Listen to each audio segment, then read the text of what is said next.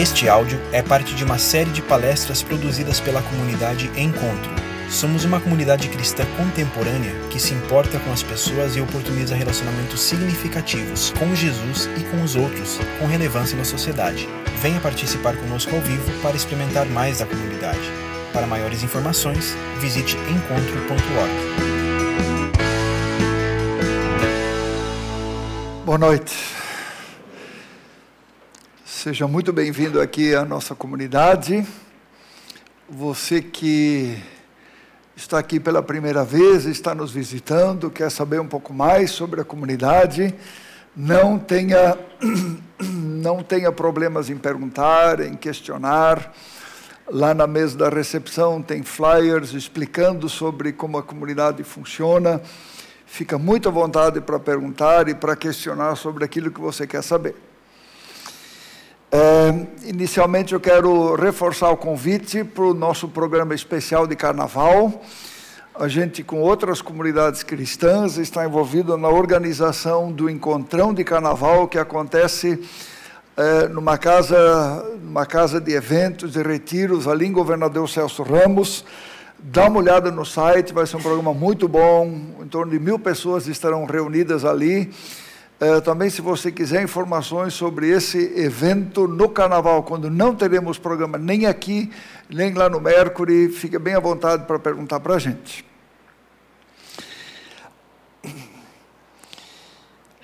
Como vencer na intimidade? Nós temos visto aqui nas últimas semanas de que você foi criado para ser um vencedor. Como é que você se sente? Como é que você está se sentindo no atual momento da sua vida? Vencedor? Ou como estão as coisas?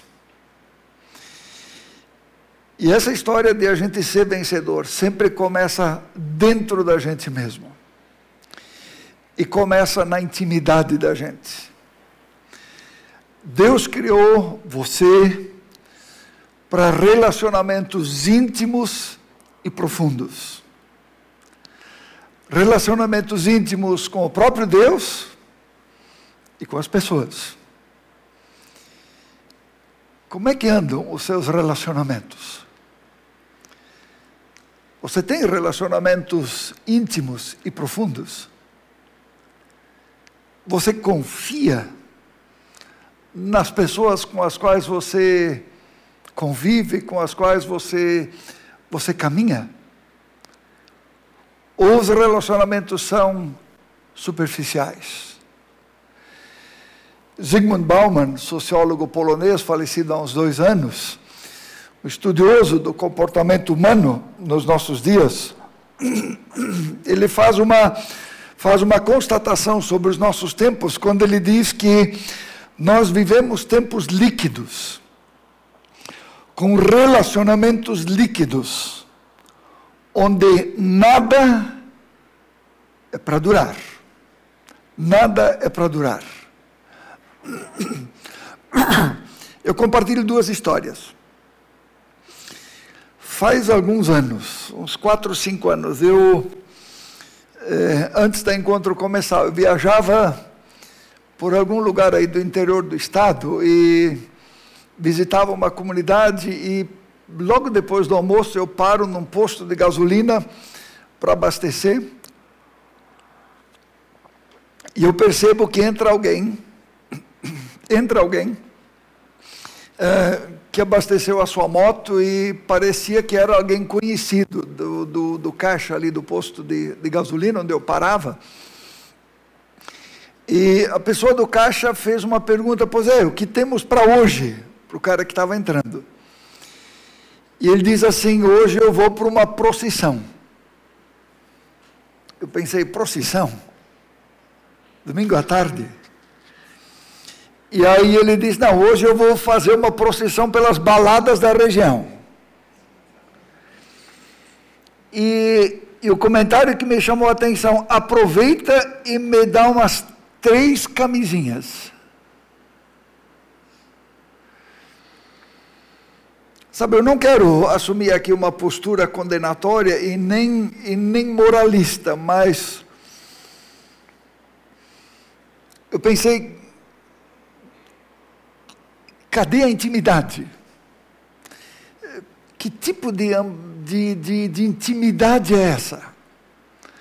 Parece uma intimidade banalizada, onde alguém vai para um posto de gasolina, compra três camisinhas. Bom, se ele compra três camisinhas, ele não sabe com quem ele vai usar as três camisinhas. Mas tem aí uma intimidade banalizada. Me parece que muito longe do que aquela intimidade que de fato realiza o coração humano. Segunda história. Um pastor amigo meu me contou que começou a frequentar a sua comunidade um casal, ele com 70 anos e ela com no máximo 20. Ele até achava no início, o pastor me contou que ele até achava no início que era o avô e a neta.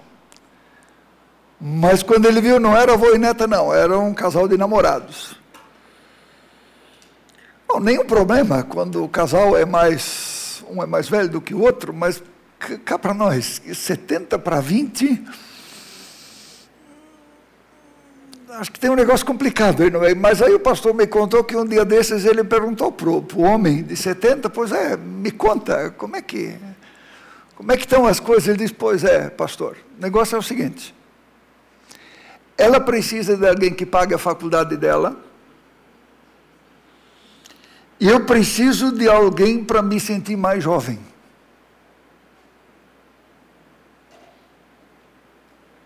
Ela precisa de alguém que pague a faculdade dela e eu preciso de alguém que alguém que me faça sentir mais jovem. Sem condenar, sem ser moralista, sem julgar, mas queridos, tem intimidade de verdade aí?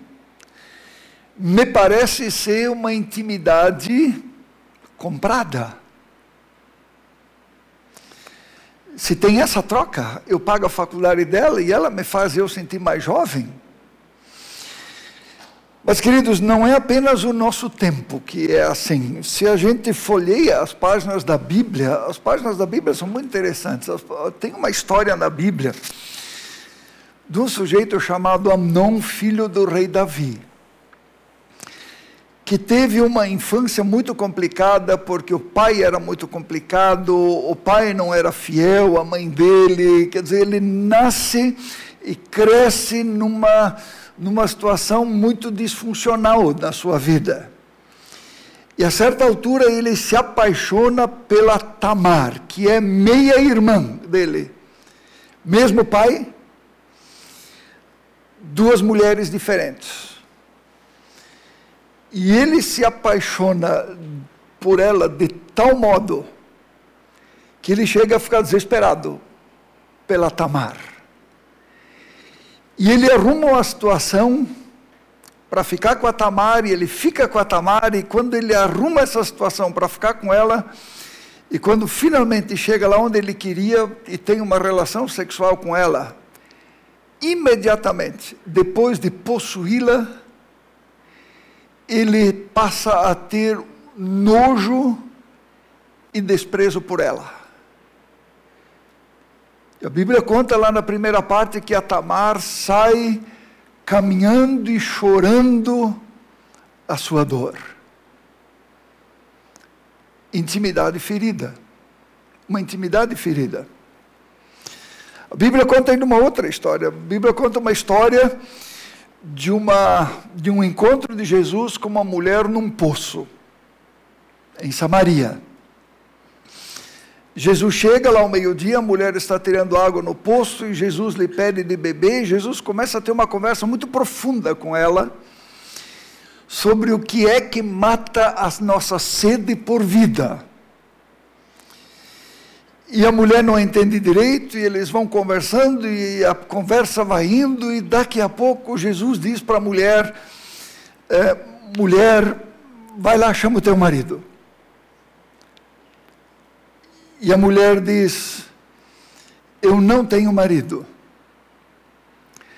Jesus, sem condenar a mulher, Jesus, sem falar mal dela, Jesus diz: A mulher diz, Jesus diz para ela: É verdade que tu não tens marido, porque cinco maridos já tiveste e o que tens agora não é teu. Essa é a palavra que Jesus diz para ela, sem condená-la. A pergunta é: o que essa mulher estava procurando que ela não encontrava? Na verdade, meus amigos, quando se trata da intimidade, é uma pergunta que corre os séculos. O que aquela mulher estava procurando que não encontrava? O que é que o Amnon estava procurando na Tamar que, quando teve, não encontrou?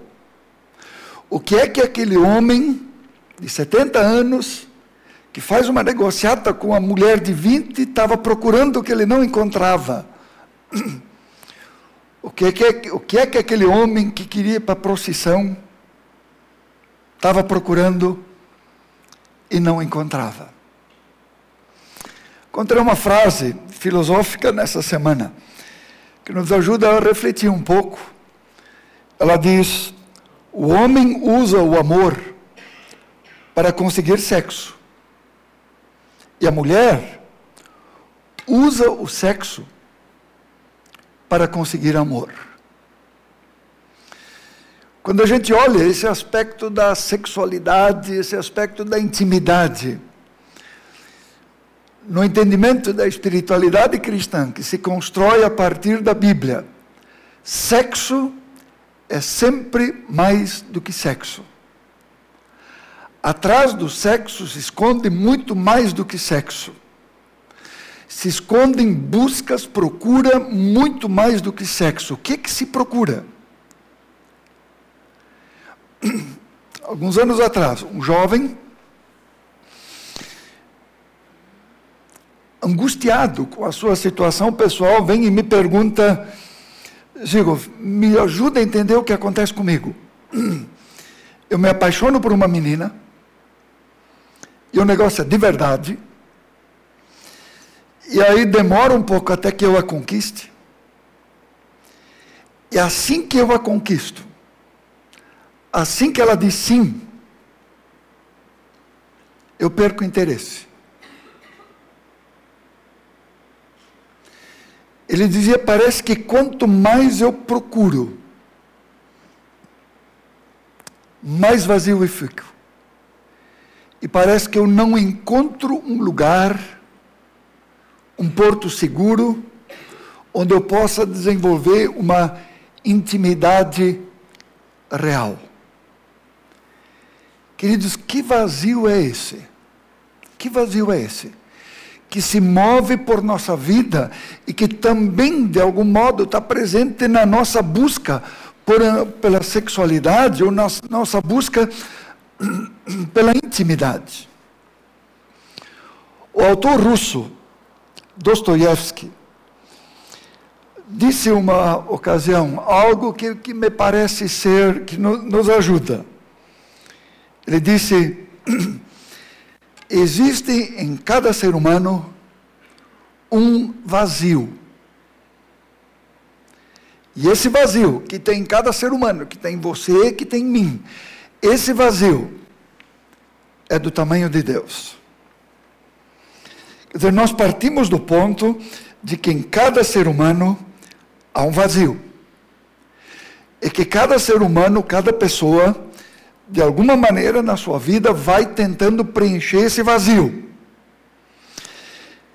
E o que acontece? Normalmente nós tentamos preencher esse vazio com coisas boas, com coisas que Deus criou, mas que acabam não preenchendo. Por exemplo, dinheiro é um negócio bom. Muitas vezes nós tentamos preencher esse vazio com dinheiro. E o que acontece quando a gente tenta preencher o vazio com o dinheiro?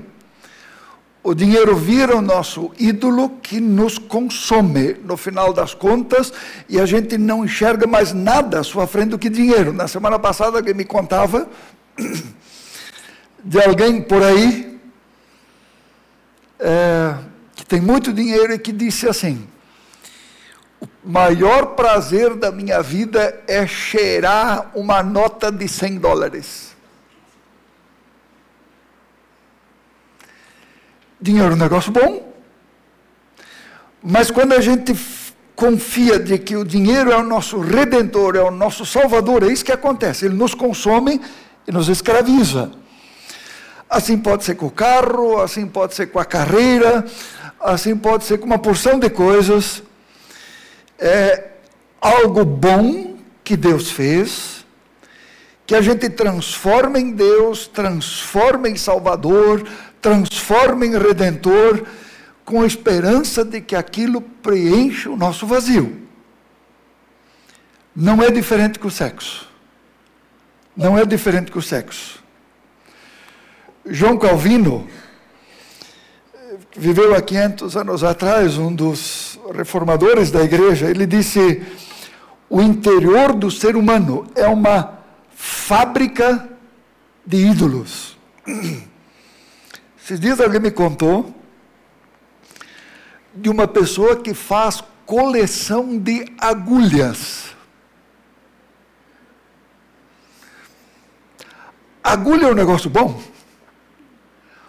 Agulha é um negócio excelente. Agulha costura. Essa semana eu estava cuidando do jardim lá em casa, coloquei um espinho. Ah, aquele, aquela agulha foi fantástica. Mas aí imagina, aí alguém faz uma coleção de agulhas, armários inteiros cheios de agulhas e ninguém pode passar perto. Ninguém pode passar perto. Quer dizer, o que a gente faz? A gente toma uma coisa boa, uma coisa que Deus fez, e aquilo recebe o nosso foco de tal maneira que aquilo vira uma espécie de ídolo, uma espécie de salvador, uma espécie de redentor que a gente tem a esperança de que preencha o vazio da gente. Eu falava do Amnon. Veja, o Amnon teve uma infância difícil.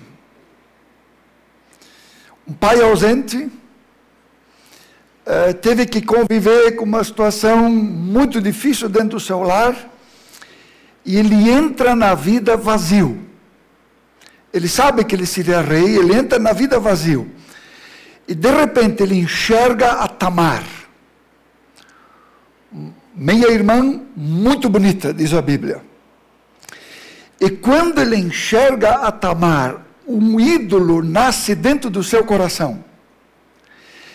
E ele é enganado pelo seu próprio coração, e ele, na verdade, ele enxerga na Tamar muito mais do que a Tamar. Ele enxerga na Tamar muito mais do que uma mulher. Ele enxerga na Tamar a sua salvadora. Ele enxerga na Tamar aquela que vai preencher o seu vazio. E quando ele a tem, quando ele a possui, perde o encanto. Porque ela era apenas Tamar, ela não era a salvadora dele. E por isso ele a desprezou. Ele esperava da Tamar muito mais do que ele podia dar. Por isso, meus queridos, quando, quando alguém, um domingo à tarde, diz: eu vou, vou para as baladas todas da região, me dá três camisinhas. Por favor, não julga essa pessoa, por favor, não, não condena essa pessoa. Mas no fundo o que está procurando, está entendendo que na sexualidade vai preencher de algum modo o seu vazio. Na vida de uns, como eu disse, é a sexualidade, na vida de uns é a grana, na vida de outros é a carreira, na vida de outros é uma porção de outras coisas. Lembra desse princípio? A gente pega uma coisa boa que Deus fez e, ela, e a gente deposita de tal forma a nossa confiança nela e o nosso subconsciente vai entender de que ela vai nos satisfazer, vai nos libertar e vai nos fazer uma pessoa feliz e realizada. Mas o que acontece? A gente acaba sendo daqui a pouco escravizado por ela. C.S. Lewis, autor das Crônicas de Nárnia, olha o que ele diz. A maioria, se realmente aprendeu a olhar para dentro do coração, sabe que quer intensamente algo que não pode ter nesse mundo. Há nesse mundo todos os tipos de coisa que oferecem esse algo, mas não cumprirão a sua promessa. Nenhuma pessoa, nem a melhor de todas, pode dar tudo aquilo que a alma precisa. Por isso, meus amigos, quando um homem mais velho, ou uma mulher mais velha, quando um homem mais velho abandona sua mulher por uma mulher muito mais jovem, ele pode estar tentando preencher o vazio e esconder o fato de que ele está envelhecendo. Ele ou ela pode estar trocando de parceiro porque quer mostrar para si mesmo que ainda é capaz de encontrar uma outra pessoa. Veja, nós estamos falando de algo muito profundo, de algo que acontece aqui dentro, de algo que a gente tenta de alguma maneira encontrar uma resposta. Por isso, quando uma pessoa casada ou comprometida ao lado do seu casamento ainda precisa de vez em quando procurar sexo fora. Queridos, poderia ser um sinal de um vazio muito grande, muito pre... não preenchido no coração. Que é o que aquele sexo não vai resolver, que é o que o dinheiro não vai resolver, que não é o que a carreira vai resolver. Muito sexo, mas pouca intimidade. Ernest Becker, escritor premiado, é, recebeu o prêmio Pulitzer. Olha o que ele diz. Como pessoas lidam com a perda de Deus.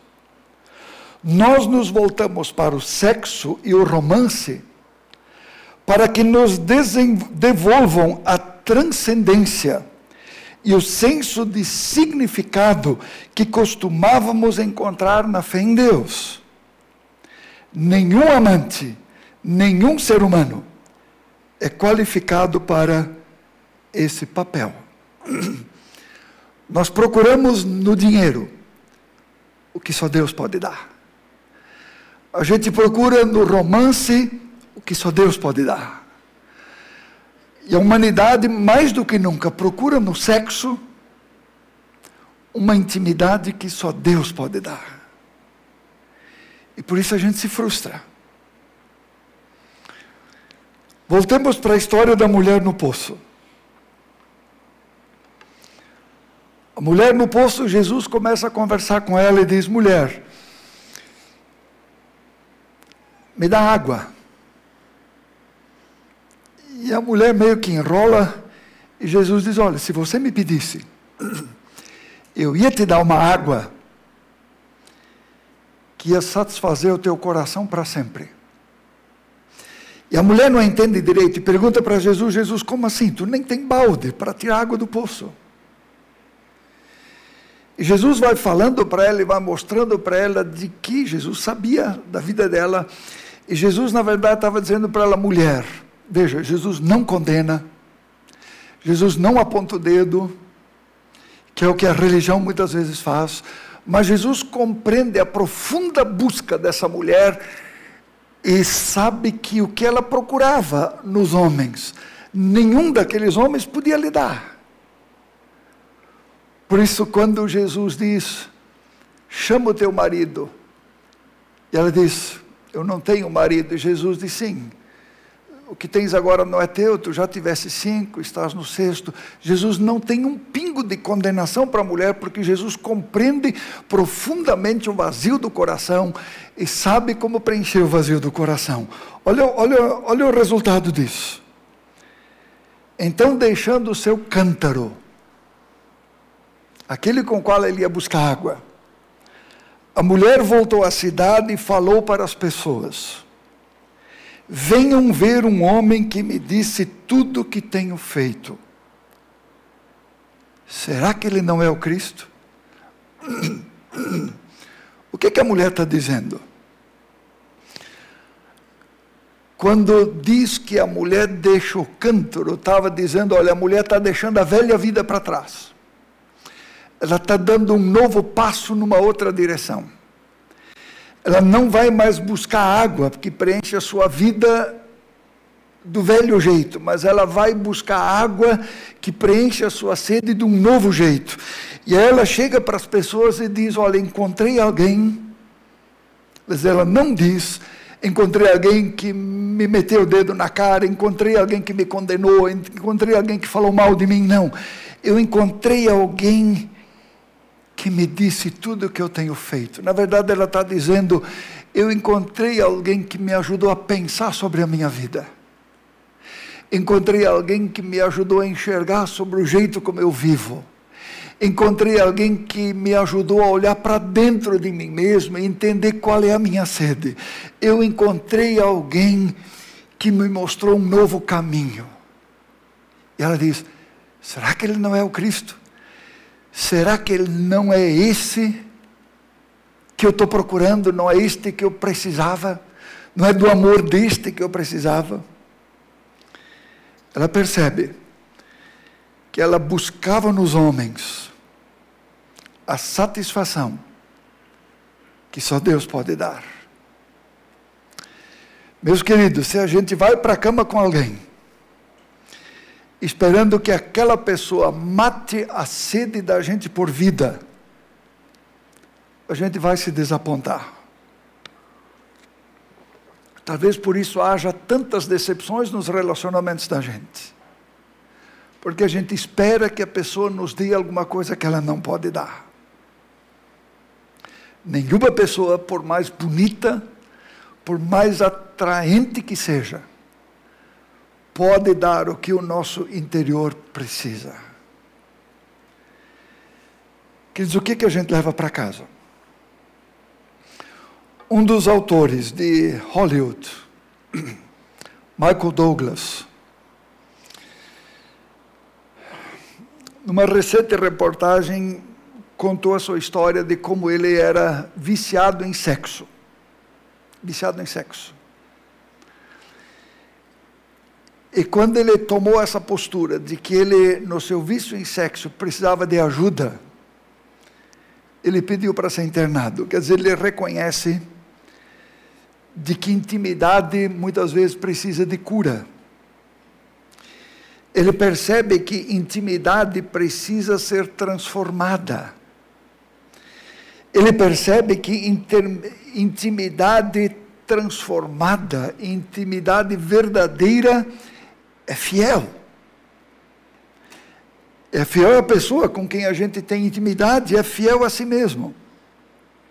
Agora, quando nós reconhecemos que de repente tem um ídolo que tomou conta do nosso coração, seja sexo, seja dinheiro, seja sucesso, seja lá o que for, seja uma coleção de agulhas, Sabe, não basta arrancar o ídolo.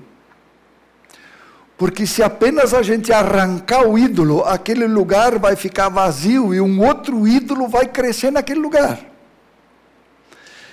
A gente precisa fazer o que essa mulher fez.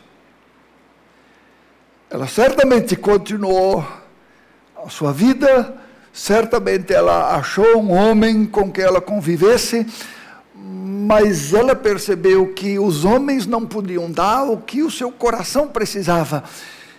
Por isso ela preenche os, o lugar vazio com o amor do próprio Deus, que se chama Jesus. Por isso Jesus é a chave.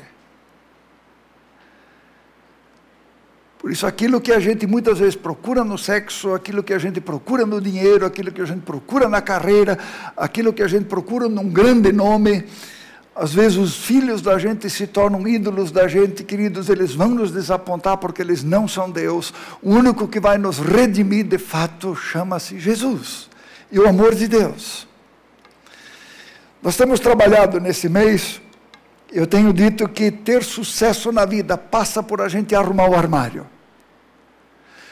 Muitas vezes o armário da gente está nesse estilo. Às vezes é as finanças que dão desse jeito, às vezes é as emoções que estão desse jeito, às vezes são os relacionamentos que estão desse jeito, às vezes é a sexualidade que está desse jeito. E veja, de nada adiantaria a gente agora pegar e arrancar tudo para fora desse armário. A gente precisa arrancar o que está desarrumado e precisa deixar que aquele que nos ama, que nos conhece, que se chama Jesus, faça isso. Queridos, a cura da nossa intimidade, ela começa com Deus. A cura da nossa intimidade começa com a intimidade com Ele. Você tem problemas, com dinheiro. A coisa começa com Deus. Você tem problema com as suas emoções, a coisa começa com Deus. Você tem dificuldade com os seus relacionamentos, começa com Deus. Você tem problema no seu trabalho, começa com Deus. Você tem problema com, pessoa, com as pessoas na sua vizinhança, começa com Deus. Ele, ele na intimidade com Ele, Ele cura as demais intimidades e arruma o nosso interior. Logo em seguida, nós vamos cantar uma canção que se chama Infinitamente Mais. Olha um trecho dessa canção. Ela me parece ser um retrato daquela mulher no poço. Se eu olho para trás, não vejo mais nada o teu amor cobriu multidão dos meus erros. Se eu olho para dentro, eu vejo um rio. O teu amor encheu um grande vazio. Não há sombras do que um dia já foi, só certeza de que ainda virá, de tudo que um dia alguém sonhou, infinitamente mais de tudo que um homem já pensou, infinitamente mais. Recomendei na semana passada e quero recomendar hoje de novo. Baixa no seu celular o aplicativo da YouVersion.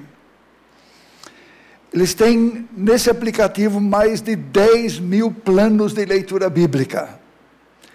Tem plano de leitura bíblica em um ano, mas tem plano de leitura bíblica para uma semana, tem plano de leitura bíblica sobre amor, plano de leitura bíblica sobre casamento, plano de leitura bíblica sobre relacionamento, sobre trabalho, sobre namoro, sobre metas de relacionamento.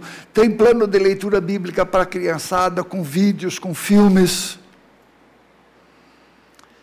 Queridos, a cura de todas as nossas intimidades, ela começa na cura da nossa intimidade com aquele que nos criou que nos ama. E que tem para a gente infinitamente mais, porque Ele quer que você seja um vencedor nas suas intimidades. E lembra disso. Você é eternamente responsável por quem você cativou. Por isso, não se entregue de qualquer jeito, para qualquer pessoa. E não faça qualquer pessoa de qualquer jeito se entregar para você. O vazio só vai crescer. Você é eternamente responsável por quem você cativou. Vamos falar com Deus.